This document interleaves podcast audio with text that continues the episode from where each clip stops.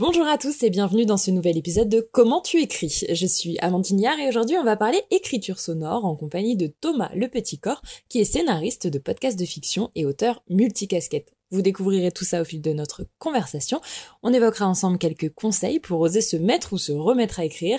J'adore la façon dont Thomas aborde l'écriture. Vous verrez que ça vaut le détour. Thomas nous partagera également quelques secrets et recommandations de lecture.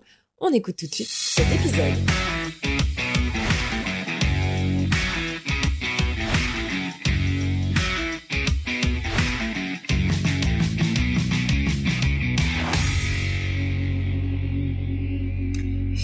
Ok, ben c'est parti. Du coup, merci beaucoup d'être là. Alors, pour tous ceux qui ne te connaissent pas encore, Thomas, est-ce que tu peux rapidement nous dire qui tu es? Euh, oui, alors avec, euh, avec plaisir. Thomas Le Petit Corps, j'ai donc 32 euh, ans et je suis auteur et scénariste. j'ai commencé par de la fiction audio, mais j'ai également écrit un livre et j'ai travaillé aussi un petit peu dans l'animation et, et voilà. Trop bien. Merci beaucoup. Alors, sur ton site, t'expliques que dans ton enfance, t'as été bercé par pas mal d'œuvres euh, fantastiques, comme Eragon, À la croisée des mondes, de Philippe Pullman, qu'on adore. euh, est-ce que, mmh, c'est vrai. Est-ce que c'est là que t'as commencé à écrire? Est-ce que tu peux nous dire pourquoi le petit Thomas s'est mis à griffonner à l'époque? Euh, je pense que j'avais commencé à écrire euh, avant de lire ça. Ça, c'est des bouquins que j'ai plutôt lus vers, euh, ouais, je pense 12, 13 ans et puis un, peu plus tard et que, qui m'arrive de relire encore d'ailleurs. non, je, crois que la première fois que j'ai commencé à écrire, c'était parce que j'avais un instit en primaire, CM1, CM2, je m'en souviens bien, qui nous laissait vraiment, il nous faisait souvent faire des rédactions et c'était vraiment carte blanche, quoi. Et donc, c'était, c'était trop bien parce que pouvait lui proposer euh, n'importe quelle histoire, n'importe quel sujet, euh, et, il était toujours partant. Et du coup, en fait, c'est là que j'ai vraiment commencé à, écrire des choses, quoi, de, de manière, euh, enfin voilà, aboutie. Enfin, aboutie, c'est un bien grand mot pour un enfant de 10 ans, mais, mais en tout cas, de, de, de, commencer une histoire et surtout de la terminer, parce que c'est pas toujours évident quand on commence une histoire. Et voilà. Et sans doute, c'est même sûr, j'ai aussi été influencé évidemment par toutes ces lectures que j'ai que j'ai pu faire avant, pendant et après, quoi. Et donc, du coup, tu étais déjà dans de l'écriture, de l'imaginaire un peu à l'époque. Ouais, ouais, c'était vraiment euh, beaucoup de beaucoup de fiction. Euh, enfin, c'était que de la fiction en fait, que de l'imaginaire, que du fantastique, euh, un petit peu de, SF aussi. Mais mais voilà, il y avait vraiment ce côté à fond dans l'imagination. je pense les jeux vidéo. Alors moi, j'ai jamais trop joué aux jeux vidéo, mais je sais quand j'étais gamin, j'avais un, un, de mes voisins qui était passionné de jeux vidéo et qui me montrait tous les Final Fantasy, les RPG, etc., qui nous plongeaient justement dans des dans des mondes fantastiques que je trouve trop bien encore aujourd'hui d'ailleurs. Et ça, je sais que ça a vachement joué aussi dans dans, dans les histoires que j'ai pu écrire quand j'avais cet âge-là, ouais. Ok, trop bien. Et alors, je reviens sur ce que tu as dit euh, un peu avant, mais euh, tu parlais du fait d'aboutir euh, une histoire, d'aller jusqu'au bout, de la terminer. Je trouve que c'est hyper mature, en fait, à 10 ans, de réussir à écrire une histoire jusqu'au bout. Euh, ouais, alors il y en a aussi un paquet qui n'ont pas eu de fin, hein, clairement. Mais, euh, mais vu qu'il y avait ce cadre scolaire, pour certaines en tout cas, euh, ouais, il y avait un peu cette, cette contrainte et ce, voilà, ce, fallait, fallait la terminer pour, pour, pour, pour la rendre. Donc, donc ouais, c'était ça, ça me permettait d'y arriver.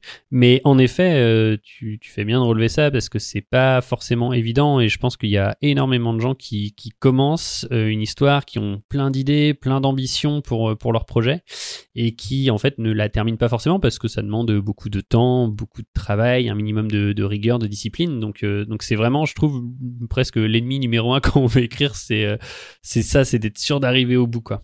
Mais c'est ça. Et est-ce que toi, tu as un cimetière un peu de, textes écrits ou en, ou en tout cas d'idées qui sont en suspens, que peut-être tu réutiliseras par la suite, qui seront hmm. peut-être de la matière? Ouais, ouais, complètement. J'en ai, j'en ai, j'en ai plusieurs. Euh, de toute façon, enfin, moi, j'ai pour habitude de noter. Enfin, dès qu'il y a une idée qui me traverse un peu la tête, j'essaye de, de, noter. Parfois, j'ai le temps de les développer. Parfois, ça reste vraiment à l'état de mini phrases dans un brouillon euh, quelque part. Mais en effet, ouais, j'en ai, j'en ai plusieurs. Et, euh, et après, ça, c'est ce qu'il faut se dire aussi, c'est que qu'en fait tout ce qu'on écrit, même si on le termine pas, même si ça va pas voir le jour parce que parce que je sais pas, moi les personnes auxquelles on, présente le projet sont pas forcément intéressées, en fait ça nous sert quand même euh, parce que déjà ça nous entraîne à écrire et puis c'est potentiellement des idées qu'on recasera euh, dans un projet plus tard. Enfin moi ça m'est arrivé plein de fois euh, pour un projet qui là j'étais sûr allait voir le jour, bah, de dire ah mais tiens en fait cette idée là que j'ai eu six mois avant dont personne ne voulait, bah, je peux la recaser là et en fait ça marche très bien et, voilà quoi. Donc donc voilà faut faut pas trop dramatiser le truc non plus. si on termine pas, ça, ça sert quand même. Et on n'a pas perdu son temps. On perd jamais son temps. C'est hyper intéressant ce que tu dis et je pense que c'est important de le souligner parce que je pense mmh. que effectivement c'est quelque chose qui peut être un peu euh, bloquant, en tout cas un, frein à l'écriture. Et en parlant de ça, euh, justement, tu, tu racontais que euh, tu as eu un moment, une espèce de, de panne sèche au niveau de l'écriture, que pendant en tout cas toute une période tu n'écris plus. Et a priori, c'est un voyage qui va relancer la machine. Est-ce que tu sais pourquoi tu t'étais arrêté d'écrire? Et est-ce que tu peux peut-être nous dire comment tu arrives à te remettre en mouvement sur l'écriture euh, par la suite? Ouais, ouais, bah complètement. Euh, je pense, mais en fait, ça a même été une peut-être la majeure partie de ma vie encore où j'ai arrêté d'écrire parce que en fait, à partir du moment où je suis arrivé, euh, je pense milieu collège jusqu'à jusqu'à en fait à la fin de mes études supérieures, j'écrivais plus du tout. J'écrivais plus du tout parce que parce que j'avais d'autres, je pense, préoccupations en tête, parce que je voyais pas forcément de finalité à écrire des choses c'est vrai quand on écrit chez soi et qu'on se dit euh, bah, de toute façon ça va rester dans un tiroir dans mon, bureau euh, au bout d'un moment à quoi bon quoi? Autant autant aller plutôt s'amuser avec euh, ses copains le, samedi après-midi par exemple. Donc donc ouais c'est vrai que pendant très longtemps j'ai plus du tout écrit et, euh, et, en effet, il y a quelques années de ça, je suis parti, euh, je suis parti voyager et, euh, et c'est là donc que je m'y suis remis, comme tu, comme tu le disais. et je pense que ce qui m'y a remis, en fait, c'est, tout simplement le temps. C'était une année dédiée au voyage, un voyage à vélo, donc on est censé prendre le temps. C'est voilà, quand on voyage à vélo, on doit prendre le temps, on n'a pas trop de choix de toute façon, donc euh, c'est comme ça. Et euh, mais c'est très plaisant.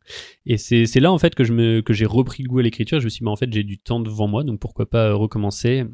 Et voilà. Et ce que j'ai fait aussi, c'est que j'ai commencé par écrire des choses assez courtes. Et du coup, ça recoupe un petit peu avec ce qu'on disait précédemment. C'est que quand on recommence à écrire, ou qu'on commence tout simplement, euh, faut pas se lancer, enfin, en tout cas, selon moi, hein, mais ce n'est que mon point de vue, mais faut pas se lancer dans un projet de 4 tomes de 800 pages chacun, parce que clairement, il y a peu de chances qu'on parvienne au bout.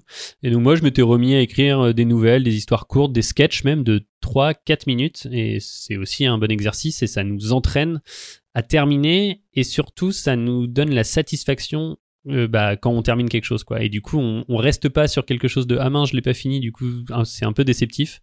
Euh, là on est on est content d'avoir terminé et donc on a envie de recommencer des choses et petit à petit on augmente le format et, on peut faire des choses plus ambitieuses si on, si on en a l'envie quoi.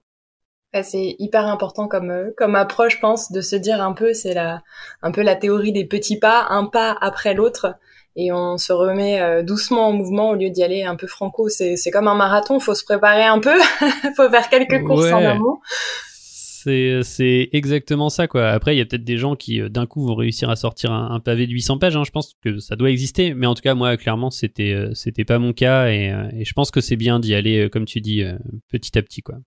On a vu un petit peu tout ton cheminement sur l'écriture, mais à quel moment tu t'es dit tiens, je veux faire ça en fait, euh, je veux vivre de mon écriture. Peut-être à partir de quel projet tu t'es projeté en tout cas comme euh, euh, l'écriture comme un métier? Euh, ouais, bah, du coup, bah, quand je suis rentré de ce voyage-là, j'avais donc pas mal d'idées en stock, les idées dont on parlait un petit peu tout à l'heure, et je me suis dit, bah tiens, je vais aller euh, les proposer à des, à des producteurs. Et là, en l'occurrence, quand je suis rentré, c'était un peu le, le grand boom des, des, créations des studios de podcast. Il y en avait qui se montaient, enfin voilà, il y en a plusieurs à cette montée à, cette période-là. Et je me suis dit, bah tiens, c'est un, secteur nouveau, ils doivent avoir besoin de, de gens. Et donc, je suis allé leur, leur proposer des, des projets et certains ont été acceptés et je pense que la première fois où je me suis dit, ah ouais, c'est, vraiment cool, c'est quand j'ai dû entendre euh, mon premier texte, en fait, lu par des comédiens et mis en son aussi. Je me suis dit, ah ouais, c'est, enfin, c'est cool, quoi. Il y a des gens qui lisent ce que j'écris et en fait, le texte prend vie, en fait. C'est un, un peu, un peu magique, quoi. C'est comme quand on écrit pour, pour de l'animation ou même pour de, de la BD, etc. Quand on, voit la chose se concrétiser, euh, tout de suite ça prend une autre dimension. Et bien sûr, au début, je me disais pas que j'allais euh, en faire mon métier. Je me disais juste, bah c'est cool, j'en ai déjà fait un, deux, trois projets qui, qui ont été qui ont été acceptés. Et puis finalement, petit à petit, euh, voilà, c'est toujours cette histoire de petit à petit. Hein. De toute façon, c'est quelque chose qui prend du temps, donc faut voilà, faut pas être trop pressé si on veut en faire son métier. Donc voilà, et petit à petit, il y a eu plusieurs projets à s'enchaîner, et puis puis maintenant, maintenant voilà, c'est vraiment devenu mon, mon boulot. la persévérance et, le fait de concrétiser, et ce que tu disais tout à l'heure aussi, le fait de pouvoir avancer donc pas à pas. Je crois que on a un peu euh, rebouclé dessus, mais euh, mais je pense que c'est un point euh, tellement important. Et et donc l'aspect sonore qui apporte quelque chose d'un peu magique. Je trouve ça hyper hyper beau, comme tu le racontes en tout cas. Toi, toi justement, tu as écrit une cinquantaine de récits à destination des enfants, des jeunes adultes et des adultes. Il y a du conte d'horreur, de la fable écologique, des escape games sonores. Comment t'abordes l'écriture quand tu es sur un support audio? Qu'est-ce qui change? Bah, l'audio, euh, c'est assez particulier euh, dans le sens où, bah, oui, j'enfonce vraiment une porte ouverte en disant ça, mais on n'a pas l'image, donc faut réussir à faire passer toutes les, les émotions et les actions des personnages juste avec ce qu'on va entendre. Faut réussir à, à ce que les dialogues qu'on va écrire pour les comédiens ne soient pas trop explicatifs, parce que des fois ça peut être un peu le piège, c'est-à-dire qu'on on va va écrire des dialogues explicatifs pour être sûr que les auditeurs et auditrices euh, comprennent bien ce qui se passe, etc mais du coup on va perdre en naturel et, euh, ça va un peu sortir les, bah, l'audience de l'histoire. Donc c'est toujours un peu on est un peu sur une, corde raide. Donc faut voilà moi c'est en fait j'accorde beaucoup d'attention au dialogue quand j'écris pour l'audio pour m'assurer à ce que voilà le sens soit bien compris le message soit bien compris mais qu'on garde quand même du naturel pour pas voilà bah, pour que ça sonne bien en fait quoi donc, faut être vraiment dans l'efficacité. Et est-ce que toi, quand t'écris, par exemple, pour de l'audio, tu lis ton texte à l'oral? Ouais, ouais. Ça, c'est, euh, je trouve, c'est hyper important parce que c'est en mettant en bouche, si je puis dire, que qu'on va se rendre compte en fait si ça sonne bien. Parce que, encore une fois, dans l'audiovisuel, euh, si le dialogue est pas ouf, bah, il y a l'image qui peut rattraper. Alors, hein, ça fait pas non plus des miracles, mais bon, il y a quand même, on peut compenser avec ça. Là, vu qu'il y a que le texte et que la voix du comédien, bah, faut que ce soit, faut que ce soit bien, quoi. Donc ouais, en, effet, le lire à haute voix, moi, c'est ce que je fais toujours. Mais même pas que pour l'audio. D'ailleurs, là, j'ai donc j'ai écrit un, bouquin. Euh, je les ai, j'ai aussi relu à haute voix parce que je trouve que, bah voilà, on cerne mieux la tournure des phrases. Et encore une fois, moi, en fait, ce que je recherche quand j'écris, c'est vraiment que ça sonne bah, de la manière la plus naturelle possible. J'aime bien lire des bouquins où on a l'impression que la personne écrit comme elle parle. Moi, c'est un truc que, je trouve cool parce que ça rend, euh, ça rend la lecture vachement accessible, ça rend la lecture fluide et, donc moi, c'est un peu ce que je recherche aussi quand j'écris. Et donc pour ça, euh, de relire, euh, relire à voix haute, ça, ça aide énormément. Ouais, donc en fait, euh, finalement, ce qui t'a beaucoup aidé euh, pour une écriture de l'audio, finalement, elle se rapporte aussi, elle marche dans tous les domaines euh, de l'écriture, tous les supports de l'écriture. Moi, je, moi, je trouve en tout cas, mais c'est aussi parce que j'écris beaucoup de dialogues et que donc, bah, forcément, faut, faut les mettre en bouche. Et puis, ce qui est aussi important, c'est de pouvoir les, les lire avec les comédiens et les comédiennes et potentiellement réécrire aussi. par exemple, pour la fiction audio Silencio que j'ai que j'ai écrit on a fait une répétition générale avec tous les comédiens et on a réécrit des choses parce qu'en fait on se rendait compte que tel mot ou telle tournure de phrase dans la bouche de tel comédien ou comédienne ne fonctionnait pas vraiment et donc fallait modifier ça pour euh, voilà pour que ça sonne de manière encore une fois plus naturelle. Alors justement, tu parlais de Silencio, qui est une fiction sonore euh, qui a été très remarquée quand c'est sorti. C'est une dystopie sur un futur proche qui est déchiré entre des extrêmes en, termes politiques, si on peut résumer euh, ainsi. N'hésite pas à mettre à jour hein, si je me trompe, mais est-ce que tu peux nous en dire un mot, peut-être d'abord, et, peut-être nous expliquer justement ce qui a changé dans toi, ton approche de l'écriture, etc., quand tu es passé de la fiction sonore qui est sortie en podcast, et ensuite le livre que tu viens de sortir euh, sur le sujet. Ouais, euh, donc ouais, bah aussi tu l'as plutôt bien résumé. En gros, Silencio, la fiction audio, donc c'est euh, 10 épisodes de 15 minutes euh, avec euh, bah il y a Zita Enro, Alban Lenoir, Nicolas Bernot, Roxane Brett et encore plein d'autres personnes talentueuses. Et, et donc c'est une sorte, c'est une dystopie politique. Ça se passe en 2037 et on y suit l'histoire de Natsé, qui est une hackeuse activiste qui va en fait mener l'enquête pour découvrir ce qui se trame dans les coulisses de la campagne présidentielle de cette période-là, quoi. Donc donc voilà, ça c'est la fiction Et puis, euh, et puis il y a quelques temps, il y a une éditrice, donc euh, Caroline Bokanowski, qui travaille aux éditions des Équateurs, qui a écouté cette fiction, qui m'a dit qu'elle avait trouvé ça chouette et qui m'a demandé donc si j'étais euh, intéressé pour l'adapter en bouquin, en roman. Et, euh, et, donc oui, j'ai dit oui, j'ai sauté sur l'occasion. Et, euh, en effet, c'est vraiment deux styles d'écriture euh, très différents. Déjà, moi, j'avais jamais écrit de livre avant. Et, donc là, il y a toute une partie narrative à mettre en place pour justement décrire bah, l'univers dans lequel on se trouve, décrire les sentiments des personnages, les relations entre les personnages. Et voilà. Et quand on écrit un script de scénario, bah, tout ça passe en fait par le dialogue et puis par le sound design aussi qui va être mis en place ainsi que par la musique. Dans un livre, il y a tout ça à expliquer et à décrire pour que les lecteurs et lectrices soient, voilà, se, repèrent bien, quoi. Et donc, c'est surtout ça qui m'a pris du temps. Et, euh, et, par contre, ce qui est hyper agréable, c'est que dans un livre, on peut euh, s'épandre presque autant qu'on veut, alors que dans une fiction audio, notamment dans une série audio, on est quand même un peu contraint par un nombre d'épisodes et par une durée d'épisodes, alors que dans un livre, là, j'avais aussi, pareil, un petit peu carte blanche pour, euh, voilà, pour écrire autant que je voulais, on va dire. Et donc, c'est deux approches qui sont complètement différentes et à la fois qui sont hyper complémentaires. Euh, J'imagine que t'as pas une préférence euh, finalement à la sortie, comme tu le disais, il y a des il y a des plus et des moindres dans chacun des supports. Ouais, ouais, ouais, complètement. Euh, j'ai sans doute plus de facilité à écrire des dialogues que à écrire justement des descriptions, des phases de narration. Mais au final, le résultat, les deux sont, sont très très cool. D'un côté, avec la fiction audio, on a la voix des comédiens, on a de la musique, on a du sound design. Et de l'autre, avec le livre, bah, on a un objet entre les mains avec, euh, avec, euh, avec une couverture et avec son nom sur une couverture. Et c'est quand même un peu cool à voir aussi, quoi. C'est un peu sympa. En plus, l'objet livre est vraiment beau. Là, je l'ai sous la main. Ouais, il y a une sorte de texture un petit peu craft cartonné sur la couverture et, et en effet, le papier des, des, fin, des pages qui est un petit peu épais, etc.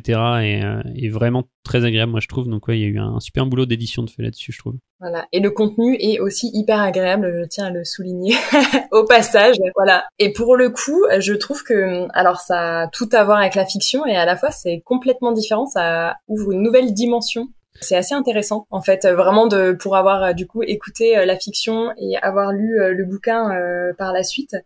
Je trouve qu'il y a, je pensais pas que ce serait aussi différent dans la dimension que ça apporte, et c'est une vraie plus-value. Enfin, ça se complète bien, je trouve. Voilà. Ok, d'accord. Bah, c'était un peu l'enjeu aussi, c'est-à-dire que hum, quand j'ai commencé à rédiger la fiction audio, euh, j'avais plein plein d'idées et tout un univers que je souhaitais développer. Et puis bah comme je le disais précédemment, on, on, est, on était contraint aussi par le temps et on pouvait pas faire des épisodes de trois quarts d'heure à chaque fois parce que parce que voilà parce que parce que c'est comme ça pour des, des, contraintes diverses et variées. Mais du coup ces idées là dans le livre j'ai pu les reprendre, j'ai pu les réintégrer, j'ai pu les développer. Et donc ça fait que ça donne en effet un, univers un peu plus riche, un peu plus dense. Et, euh, et ouais, moi j'en suis, j'en suis assez content et je suis d'accord avec ce que tu dis. Je pense que ça se complète bien en fait. Est-ce que tu as un conseil peut-être euh, supplémentaire euh, sur la partie écriture, soit de l'écriture audio ou soit peut-être pour réussir à, parce que tu disais que c'était la première fois que tu écrivais un, un roman, un livre, l'objet livre. quel conseil tu donnerais peut-être à ceux qui osent même pas l'imaginer? Le premier conseil, ce serait de justement oser l'imaginer. Alors, je sais très bien que ça fait très bateau de dire ça, mais en vrai, euh, il n'y a pas d'autre moyen de savoir si on, déjà de savoir si on aime ça, parce que en effet, c'est pas non plus un truc qui plaît à tout le monde, mais que d'essayer quoi, que de se mettre devant euh, un cahier ou un ordi, peu importe, et, euh, et de, de, voilà, d'essayer de raconter une histoire. Pareil, ça, ça se fait de, de différentes manières, c'est-à-dire que du jour au lendemain, on va pas, euh, on va pas écrire une histoire comme ça euh, de but en blanc. Ça passe par, euh, bah par déjà, on peut imaginer des séquences, des, des scènes qu'on aimerait, dont on aimerait bien parler. On les note, on essaye de voir comment elles peuvent s'agencer. Est-ce qu'elles vont plutôt être au début du récit, au milieu, à la fin? Euh, et ensuite, une fois qu'on en a plusieurs, on essaye de faire le lien entre ces scènes-là. Et moi, en fait, j'aime bien travailler comme ça, c'est-à-dire, ça doit être mon côté très un peu un peu scolaire, mais c'est-à-dire d'avoir un plan. Euh, et ensuite, on fait le lien entre ces plans. Et une fois qu'on a tout ce plan qui se tient bien, bah là, on peut commencer à rentrer dans, le vif du sujet. Mais moi, je trouve ça hyper euh, c'est encore cette histoire d'étape hein, vraiment, mais d'avoir un plan un peu solide qui se tienne. On a notre euh, début, notre milieu et notre fin. On sait où on va. Et, euh, comme ça, voilà, on a, des bases solides pour partir. Et après, encore une fois, il y a des auteurs. Je crois que Stephen King, lui, il écrit un peu comme ça. Lui, en fait, il part du principe que s'il connaît déjà la fin de son histoire, il va s'ennuyer et que du coup, s'il s'ennuie, ça va se ressentir sur son écriture. Donc, il écrit au fur et à mesure. Mais je pense aussi que c'est un auteur un peu à part et que tout le monde ne, ne, ne peut pas faire comme ça. Donc, il y a vraiment différentes manières et il faut trouver celle qui nous correspond le mieux. Mais pour ça, il n'y a pas d'autre moyen que de se mettre devant, voilà, devant une feuille et de, de commencer à écrire, d'essayer de le faire tous les jours si c'est possible. De toute façon, dans le domaine artistique, que ce soit dans la musique, dans le dessin, la peinture, l'écriture, euh, voilà, si on veut progresser, faut essayer d'en faire tous les jours. Ça peut être que 10 minutes par jour euh, au début, et puis, puis on voit si ça nous plaît. Mais voilà, faut, faut un minimum de régularité, quoi. Je pense, encore une fois la régularité et tu disais la méthode et euh, j'aime bien ta phrase sur ben, en fait pour écrire faut déjà se lancer, faut déjà écrire. Je pense qu'effectivement, il y a cette notion de d'exercice et de, de, quotidienneté un peu qu'il faut réussir à inclure un peu dans, dans son quotidien, ce qu'on a du mal parfois à faire. Je ouais, pense complètement. C'est intéressant ce que tu dis. Ouais, ouais, mais en effet, euh, je pense que voilà, personne va, va le faire à votre place et il y a que vous qui pouvez savoir euh, en vous lançant, euh, voilà. Et, et ce qui est plutôt chouette parce que écrire, c'est pas non plus, c'est pas comme les gens qui vont faire du stand-up sur scène devant des gens, quoi. là, on est chez soi, tranquille, c'est quelque chose de très intimiste, personne va nous juger et donc voilà, c'est aussi, je trouve, un des trucs agréables, on va dire, dans cette discipline, c'est que voilà, on peut, on peut s'exercer un peu secrètement avant de, avant de faire lire ça à son entourage. C'est ça, on peut se cacher et puis finalement on n'est pas obligé de le montrer avant euh, bien longtemps, mais au moins on, on ouais, ou voir euh, même on n'est pas obligé de le montrer euh, du tout si on aime bien juste garder ça pour soi et, que ça nous fait juste du bien d'écrire, d'imaginer des histoires ou de, raconter son journal intime. Enfin voilà, ça peut être aussi quelque chose qui reste très personnel. Ouais. Et alors justement, c'est intéressant que tu parles de ça. Est-ce que tu trouves pas qu'on sacralise un peu trop l'écriture et ce qui peut faire du coup, il y a des gens qui pensent qu'ils sont pas capables d'écrire, en tout cas qu'ils écriront jamais aussi bien que quelqu'un d'autre ou qu'un auteur publié. Qu'est-ce que tu aurais envie de leur dire à, eux? Bah, Complètement, je pense qu'il y a un truc un peu euh, élitiste, je sais pas si le terme est, bon, mais en tout cas ça fait peur, quoi. Même, mais, moi je le vois bien euh, quand, quand, quand je dis à des amis, euh, bah, j'ai écrit un livre, tout le monde, ah ouais, t'as écrit un livre, enfin comme voilà, comme si c'était vraiment un truc un peu, je sais pas, d'intellectuel ou un truc un peu inaccessible, alors que vraiment, si moi j'ai pu le faire, vraiment, je pense sincèrement que tout le monde, je sais pas, mais beaucoup peuvent le faire. Donc je pense qu'il y a un petit peu de ça. Je pense que ça vient peut-être aussi du, de notre éducation dans le sens où quand on est en, quand on est à l'école, que ce soit au collège ou au lycée, on nous, on nous donne à lire souvent, enfin en tout cas moi c'était comme ça, euh, les, les gros classiques, euh, les Zola, euh, les Flaubert, les, donc c'est aussi quelque chose d'assez intimidant. Et puis c'est surtout quelque chose qui parle pas au plus grand nombre. Et donc moi ce que j'aurais envie de dire aux gens qui peuvent être intimidés par ça, c'est qu'en fait il y a Enfin, ça aussi, c'est le truc que j'aime trop dans l'écriture, c'est qu'en fait, l'écriture, elle peut avoir tellement de formes différentes que c'est pareil. C'est comme la méthode, faut trouver la sienne et celle qui va nous correspondre avec lequel on va être, laquelle on va être à l'aise. Mais en vrai, on peut écrire, ouais, ça, on peut écrire de la comédie, on peut écrire des polars, mais à la première personne. Enfin, vraiment, il y a dix mille trucs à imaginer. Et, euh, et donc, je voilà, je pense vraiment que tout le monde peut, euh, voilà, comme chacun a une façon de parler, je pense que chacun peut avoir une façon d'écrire et elle sera pas euh, moins bonne ou meilleure qu'une autre, sera juste la sienne et c'est déjà très bien de réussir à, la trouver parce que c'est pas non plus évident. Mais euh, moi, typiquement, là, je viens de terminer un bouquin d'un gars qui s'appelle Benjamin Deyerstein, si je dis pas de bêtises. Son livre s'appelle, en tout cas, ça j'en suis sûr, La Cour des Mirages et c'est une écriture typiquement que j'avais jamais lu. On est dans quelque chose de très de très vif, de très saccadé, des phrases très courte, très peu de description, on est dans l'action, on, il laisse beaucoup de place au dialogue aussi, et, euh, ça marche hyper bien, et, euh, et on n'est pas du tout euh, ouais, dans, des choses où on va décrire pendant des pages et des pages telle ou telle pièce par exemple, comme ça peut arriver des fois dans des, dans des livres qu'on nous fait lire quand on est à l'école par exemple.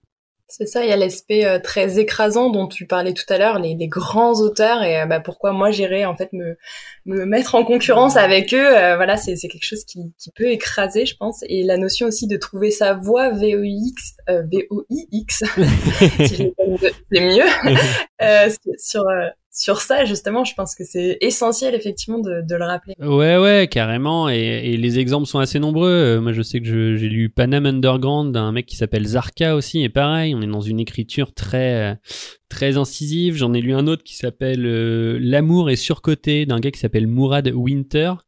Et, euh, là, on, a vraiment l'impression. En fait, il écrit, ce gars-là écrit comme il parle. Et donc, c'est un stand-upper, lui, si je dis pas de bêtises, à la, à la base. Et donc, il écrit un livre qui est sincèrement drôle. Et il l'écrit vraiment comme, euh, comme si on était sur le ton d'une discussion, là, toi et moi. Et ça marche hyper bien, quoi, avec avec du langage euh, en verlan, avec euh, ouais des, des c'est parfois vulgaire, mais enfin voilà, c'est vraiment comme quand on parle dans la vie de tous les jours et, euh, et c'est, c'est ça fonctionne hyper bien. Ouais. Et eh ben hâte de découvrir ça. tu comment tu fais toi quand t'arrives pas à écrire, que tu sais que t'as ton projet, qu'il faut que ça avance et que bah tu te retrouves à, à, bah, à galérer ce jour-là? Ouais. Euh il y a trois solutions. Hein. En gros, c'est soit la balade, soit la sieste qui peut faire du bien, soit euh, non. En vrai, plus sérieusement, c'est euh, je me je coupe l'ordi, je coupe le téléphone et je me mets devant un cahier avec euh, un crayon et, et, voilà.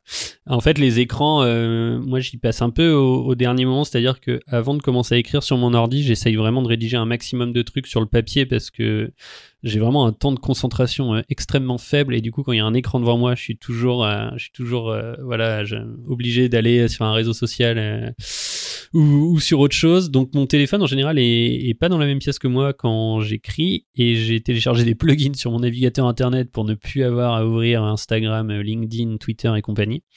Et, et voilà j'essaye de rester focus sur mon cahier et, et en général ça marche vraiment bien quoi. Enfin j'ai déjà observé à plusieurs reprises que ouais ça fonctionnait de cette manière-là. En s'y mettant, quoi, tout simplement.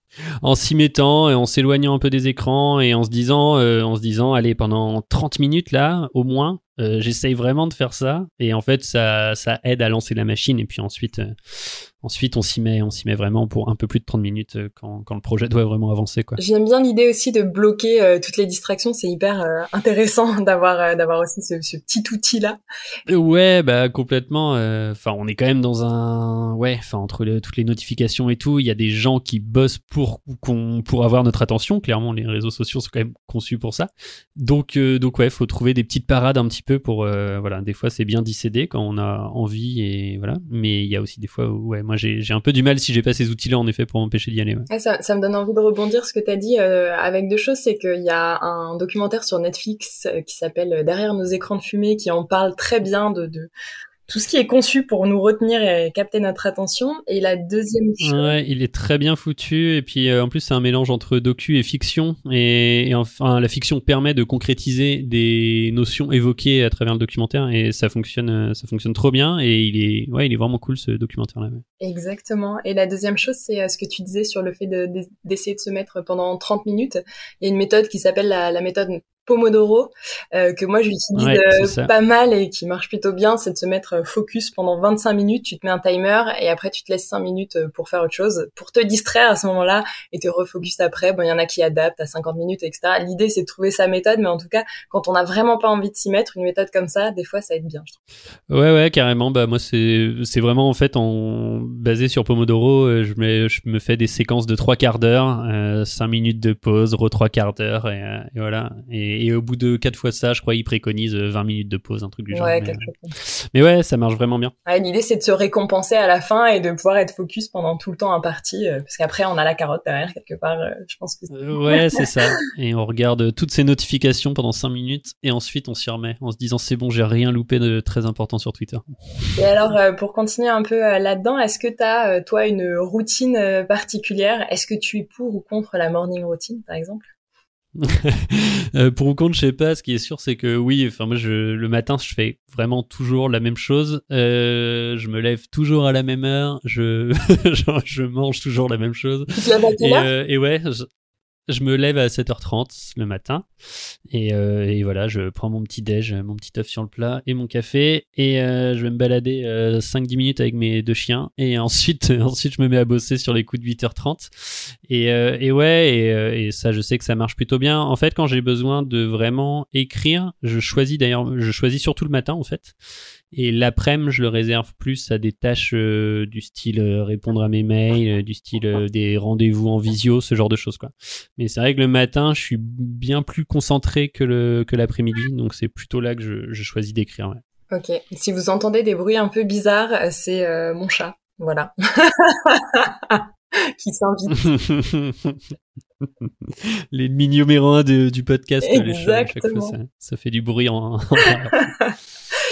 Alors, euh, ok, bah, du coup, je te posais aussi la question sur, sur l'heure, parce que souvent, on, on, entend dans les interviews, en tout cas, que euh, les auteurs se lèvent à, se lèvent pardon à 4 heures du mat. Enfin voilà, on a l'impression qu'ils ont vraiment une autre vie qui n'est pas accessible au commun des mortels. Donc je trouve ça intéressant. 7h30, mmh. c'est euh, c'est euh, c'est quelque chose peut nous arriver à tous. Euh, voilà, enfin, on se lève. oui, oui, euh, complètement. Mais, mais encore une fois, ça c'est ma méthode et euh, je discute avec d'autres. Enfin, une autre autrice typiquement, elle, elle écrit presque pas le matin, elle écrit plutôt l'après, mais jusque dans tard le soir. Alain Damasio, lui typiquement, il dit qu'il met jamais de réveil, que justement, il aime bien même souvent quand il est dans la phase entre, bah, justement, au moment de l'éveil, il a souvent des idées qui lui viennent. Du coup, il essaye de prolonger cette phase-là le plus longtemps possible. Et en fait, il se met à écrire, il est parfois 10 heures, euh, voilà, et il écrit pendant 4-5 heures d'affilée ensuite. Et ensuite, toute son après-midi, il va faire de la randonnée, typiquement. donc, euh, donc voilà, c'est encore une fois, faut, c'est en essayant qu'on trouve sa, sa méthode et sa manière de faire. Quoi. Et alors, toi, comment tu te mets à tes projets d'écriture? C'est-à-dire, euh, à quel moment, entre l'idée et le fait de démarrer ton, ton projet, euh, tu dis ça y est, euh, ces œufs projets, qu'est-ce qui se passe, par quoi ça démarre, est-ce que c'est une idée, une rencontre, est-ce que ça dépend des projets, comment ça, ça chemine? Ouais, ouais, ça dépend des projets parce que parce que j'ai des projets euh, qui sont perso de A à Z, donc c'est vraiment mon idée et j'essaye de la développer tout seul. Euh, maintenant, j'ai des projets aussi de commandes, donc là c'est des studios ou des ouais des boîtes de prod qui viennent me voir, qui disent bah voilà, on aimerait bien faire un sujet sur euh, telle thématique. Euh, les contraintes sont ça, ça et ça. Qu'est-ce que tu peux nous proposer? Donc là, moi je réfléchis, je réfléchis pardon à différents pitchs et ensuite on en discute, on échange et on essaye d'avancer comme ça. Euh, quand c'est des idées que je développe de A à Z, euh, moi j'ai, euh, je, donc j'ai, en fait j'ai une méthode que j'aime beaucoup qui est issue d'un livre qui s'appelle Save the Cat euh, de Black Snyder, S N Y D E R. Euh, le titre en français, je l'ai sous les yeux parce que je l'utilise en ce moment même. Les règles élémentaires pour l'écriture d'un scénario. Voilà, c'est traduit comme ça. Et en gros, euh, je conseille d'ailleurs pour les gens qui veulent écrire des scénarios, mais pas que. C'est un livre qui, qui, pour le coup, c'est pas comme les gros livres de comme euh, Truby et compagnie qui font 600 pages. Là, ça doit faire 200 pages. C'est plein d'exercices concrets et ça va vraiment droit au but. Et en fait, lui, il parle de. Il dit dans une histoire, il doit y avoir 15 temps forts. Donc, il doit y avoir euh, l'image d'ouverture, il doit y avoir le catalyseur, il doit y avoir. Euh, enfin voilà, il décline comme ça 15, 15 moments importants d'un scénario ou d'une histoire. Et euh, il dit, bah voilà, avant de commencer à écrire, essayez d'avoir vos, vos 15 scénarios, euh, enfin vos 15 temps forts en tête, et de savoir ce qui va se passer, et de les mettre ensuite euh, dans acte 1, acte 2, acte 3, acte 4, de répartir vos différentes séquences comme ça. Et donc moi, j'utilise vraiment beaucoup ça. Et, je trouve que ça permet de, bien structurer son histoire. Quoi. Trop bien, ben, merci pour le conseil. Euh, effectivement, moi, les seuls euh, ouvrages sur les scénarios que je connais, scénarii d'ailleurs, euh, ce sont des pavés et ça donne pas très très envie de s'y mettre. Donc c'est bien d'avoir une approche un peu différente où là, on est vraiment dans le concret, dans le pratique et on se met en mouvement. Ouais, ouais, ça, certains approchent presque plus de la thèse que vraiment du, du côté du côté pratique et, euh, et, du coup Save the Cat je sais enfin il a enfin j'en ai eu connaissance parce qu'il a été recommandé vraiment par plusieurs euh, plusieurs scénaristes et auteurs que je que je suis. Et, euh, et voilà. Et je le conseille vraiment ça se lit très très bien et c'est super intéressant. Et alors est-ce qu'il y a une une autre lecture ou alors une phrase qui t'a particulièrement aidé peut-être dans ton écriture ou qui t'aide? Un mantra peut-être? Non, des fois, on, on, est tenté de se dire à pourquoi écrire? Parce qu'en fait, il y a tellement de. C'est un peu ce qu'on disait tout à l'heure, hein, mais il y a tellement de gens talentueux qui, qui, écrivent déjà, qui ont déjà à peu près tout raconté, que moi, quelle va être mon, ma plus-value euh, euh, en, en, écrivant Et en fait, bah, personne peut avoir le même style que toi, personne peut avoir le même ressenti que toi, personne peut raconter les histoires comme toi tu vas les raconter. Donc euh, encore une fois, euh, la façon toi dont tu vas le faire, elle sera pas, euh, sera pas forcément moins bonne que celle de quelqu'un d'autre. Donc et peut-être même qu'elle va parler à, plus de gens que que, que certains auteurs très connus, très cotés, etc. Donc bah voilà, faut faut faut pas, enfin faut faut essayer, faut y aller et puis puis voilà. On n'est pas moins bon que les autres. Tu vas peut-être avoir une autre oui, voilà, c'est ça, une autre approche, un autre angle, un autre point de vue, un autre rythme dans les phrases, d'autres images, d'autres métaphores qui vont venir et qui vont faire qu'en fait, euh, ton, ce que tu vas écrire va être vraiment singulier et, va te représenter toi et t'es pas moins bon qu'un autre, donc ça vaut, ça vaut le coup, quoi. Ok, top. Et du coup, ça, c'est un, mantra euh, perso. Est-ce que t'en as un autre, peut-être? Euh, non, j'ai pas trop de, j'ai pas trop de mantra à part, euh, à part, euh, vas-y, fais-le et, et, voilà. Mais autrement, autrement non, j'ai pas trop de mantra. Ça ressemble à un just do it.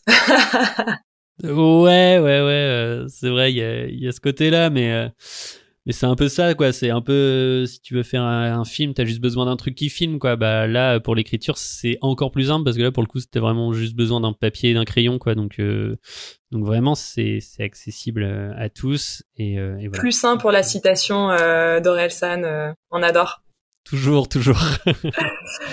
Alors, tu, tu, parlais justement de un peu la parfois la, la vacuité, te dire mais finalement à quoi ça sert d'écrire, etc. Est-ce que, enfin, qu'est-ce que tu te dis le matin quand tu te lèves C'est quoi la première chose à laquelle tu penses? Euh, Est-ce que tu penses déjà à ton écriture euh, ou pas du tout? Si, en général, ouais, j'y pense, euh, j'y pense, ouais, parce que c'est. Mais je pense comme tous les gens qui, qui se lèvent pour aller bosser, on y pense toujours un peu, quoi. Donc si, si, j'y pense. Euh, des fois, j'y pense euh, avec excitation parce que j'ai hâte de me mettre à écrire sur tel ou tel projet. Des fois, bah, comme tout le monde, j'y vais un peu plus à reculons parce que, je sais pas, parce qu'on est moins inspiré ce jour-là. Ou... Voilà, mais ouais, ouais, si, j'y pense, j'y pense tout, un peu tout le temps. Ça, c'est d'ailleurs un peu le, le truc peut-être où il faut faire attention avec ces métiers-là, donc quand je dis ces métiers-là, je parle un peu du domaine artistique, c'est que notre cerveau, enfin en tout cas moi ça marche un peu comme ça, notre cerveau travaille toujours un peu en tâche de fond. Des fois on a du mal à déconnecter et, donc moi je fais hyper attention à ça, c'est-à-dire que vraiment mes week-ends, mon samedi, mon dimanche, je ne je n'ouvre pas mon ordi et voilà si j'ai une idée qui me traverse la tête et que je la trouve cool, je la note vite fait dans mon téléphone, mais ça s'arrête là. Euh, pendant mes vacances, c'est hors de question que je pareil que je me mette à écrire ou que ou que ou que j'ai un rendez-vous avec un client ou avec un studio avec lequel je bosse parce que parce que voilà faut ménager son, son, cerveau son attention sa concentration et ça ça passe par des moments de pause euh, à ne à ne rien faire qui sont en fait euh, voilà des, moments de vacances qui sont nécessaires à, toutes et à tous quoi donc, euh, donc voilà. Et je vois, je vois deux choses dans ce que tu dis. Encore, j'aime bien les, les, fonctions par deux apparemment. C'est les côtés justement de, de pouvoir vraiment couper entre le pro et le perso, et d'autant plus quand en indépendant en fait, et que c'est toi qui aménage en fait ton temps, t'aurais vite tendance à, à, à, travailler tout le temps. En fait, c'est hyper facile de travailler tout le temps. Donc, je pense que c'est ultra important de, de pouvoir justement à un moment mettre des limites, euh, se reposer, etc. Et le deuxième aspect mm. que je note là-dedans, c'est le côté aussi ouais, de faire une vraie, une vraie pause, un vrai break. Et en fait, je pense que même sans doute que ça te nourrit en termes de euh, créativité, d'inspiration, etc. Justement parce que ton cerveau, il se stoppe un petit peu sur ses euh, tâches de fond et que peut-être tu, tu attires d'autres choses. Quoi. Ouais, ouais, complètement. En fait, euh, je pense que ton cerveau, il peut pas être euh, disponible à la création H24, euh, 7 jours sur 7 et, toute l'année. Et il y a pas mal d'artistes, que ce soit des, comédiens, des chanteurs, etc., qui disent en fait, rien faire et s'ennuyer, euh, c'est quand même un peu travailler. Alors ça peut paraître euh, voilà être une, réflexion de de, de, de, gros feignant, mais vraiment non, je pense pas. Je pense qu'en fait de laisser un peu d'oxygène et de temps à ton cerveau, ça, ça fera venir des idées et ça fera surtout que le jour où tu vas avoir besoin de le ressolliciter pour te mettre à bloc sur un projet, bah, il sera disponible, il sera reposé et c'est, je pense, un peu comme un muscle, quoi. Faut, faut savoir se ménager pour pas, pour pas, pour pas partir en burn-out ou juste en avoir marre de ce qu'on fait et ne plus du tout aimer ce qu'on fait, quoi. Et, euh, et, donc voilà. Et donc moi, je considère vraiment mon boulot. En fait, j'ai des horaires de bureau. Je commence à 8h30 et à 17h, c'est terminé. Je prends tous mes week-ends et, j'ai des vacances. Euh, voilà. Et, je fais vraiment ça comme n'importe quel autre boulot de bureau. Enfin, j'essaye de le concevoir comme ça.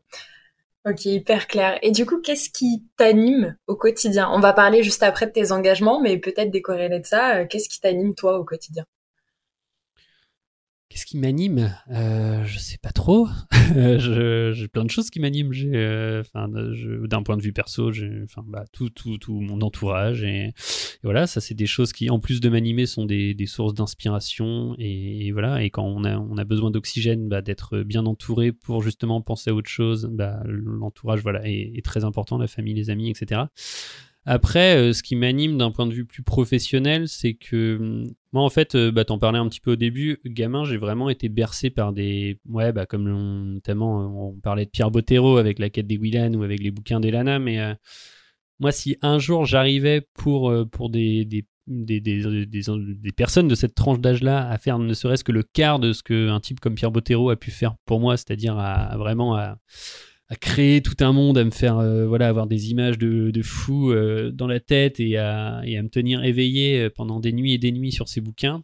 Si, un jour j'arrivais juste à faire le quart de ça pour quelqu'un, je serais, je serais vraiment hyper heureux. et, et, serait hyper gratifiant. Et donc c'est un peu ça moi qui m'anime dans, dans le côté professionnel. Super, j'adore. Et du coup, tu es, engagé aussi, notamment sur les problématiques environnementales. Est-ce que tu considères que ces engagements-là, ça rejaillit dans ton travail? Et dans ces cas-là, comment ça se traduit dans ton écriture? Ou est-ce que tu penses que c'est un peu l'inverse c'est ton écriture qui t'amène assez naturellement vers ça? Est-ce que ça t'inspire d'une certaine manière? Est-ce que tu, tu l'insères d'une certaine manière dans ton écriture d'après toi? Ouais, ouais, euh, bah, c'est sûr que je. Non, je pense que ouais, c'est plutôt cette sensibilité à cette cause-là qui, euh, qui va influencer ma manière d'écrire, qui va influencer les thématiques dont, j'ai envie de parler, et, voilà. Euh, donc ouais, c'est en fait c'est ça. Je pense que c'est vraiment en termes de thématiques, c'est que les histoires que je raconte vont, alors pas toutes hein, évidemment, il y en a, ça va être du pur divertissement et ça aura zéro lien avec des causes politiques, sociales ou environnementales. Mais en effet, il y en a d'autres et typiquement Silencio en fait partie euh, qui sont voilà qui sont enfin ouais qui sont clairement influencés par ça. Et, euh, et ouais et voilà c'est vraiment ça. Il y a une grosse quand même influence euh, de tout ça. Très bien, oui tu, tu, te doutes que j'avais Silencio en tête en te posant la question parce que effectivement on trouve peut-être quelques engagements euh, sur la question environnementale euh, dans Silencio. Oui, oui, bah, environnementale, euh, politique aussi, je pense. donc voilà, oui, oui, clairement, ça, ça oui, oui, j'ai des, mais je pense comme tout le monde, on a des convictions, on a des valeurs, et du coup, quand on fait un métier comme ça, bah, un métier dans lequel on met pas mal de nous, bah forcément, ça, ça rejaillit un minimum, ouais. Et alors, c'est quoi ton ou tes prochains, tes prochains projet C'est dur à dire, prochain projet. Euh, voilà, c'est quoi tes prochains projets? Prochain projet, c'est un bon exercice de, diction. Euh, là, en ce moment, je travaille sur un projet de bande dessinée euh, pour des allez, pré-ado, ado, on va dire. Euh, donc voilà, je suis hyper content. La BD, pour le coup, c'est pareil, c'est un processus assez long, hein, donc ça sera pas avant 2024. Euh, Mais en tout cas, voilà, je suis en train de travailler sur le, scénario de cette BD-là et, le découpage est fait. Là, j'ai scénarisé les, premières planches euh, et, ouais, j'aime vraiment beaucoup faire ça.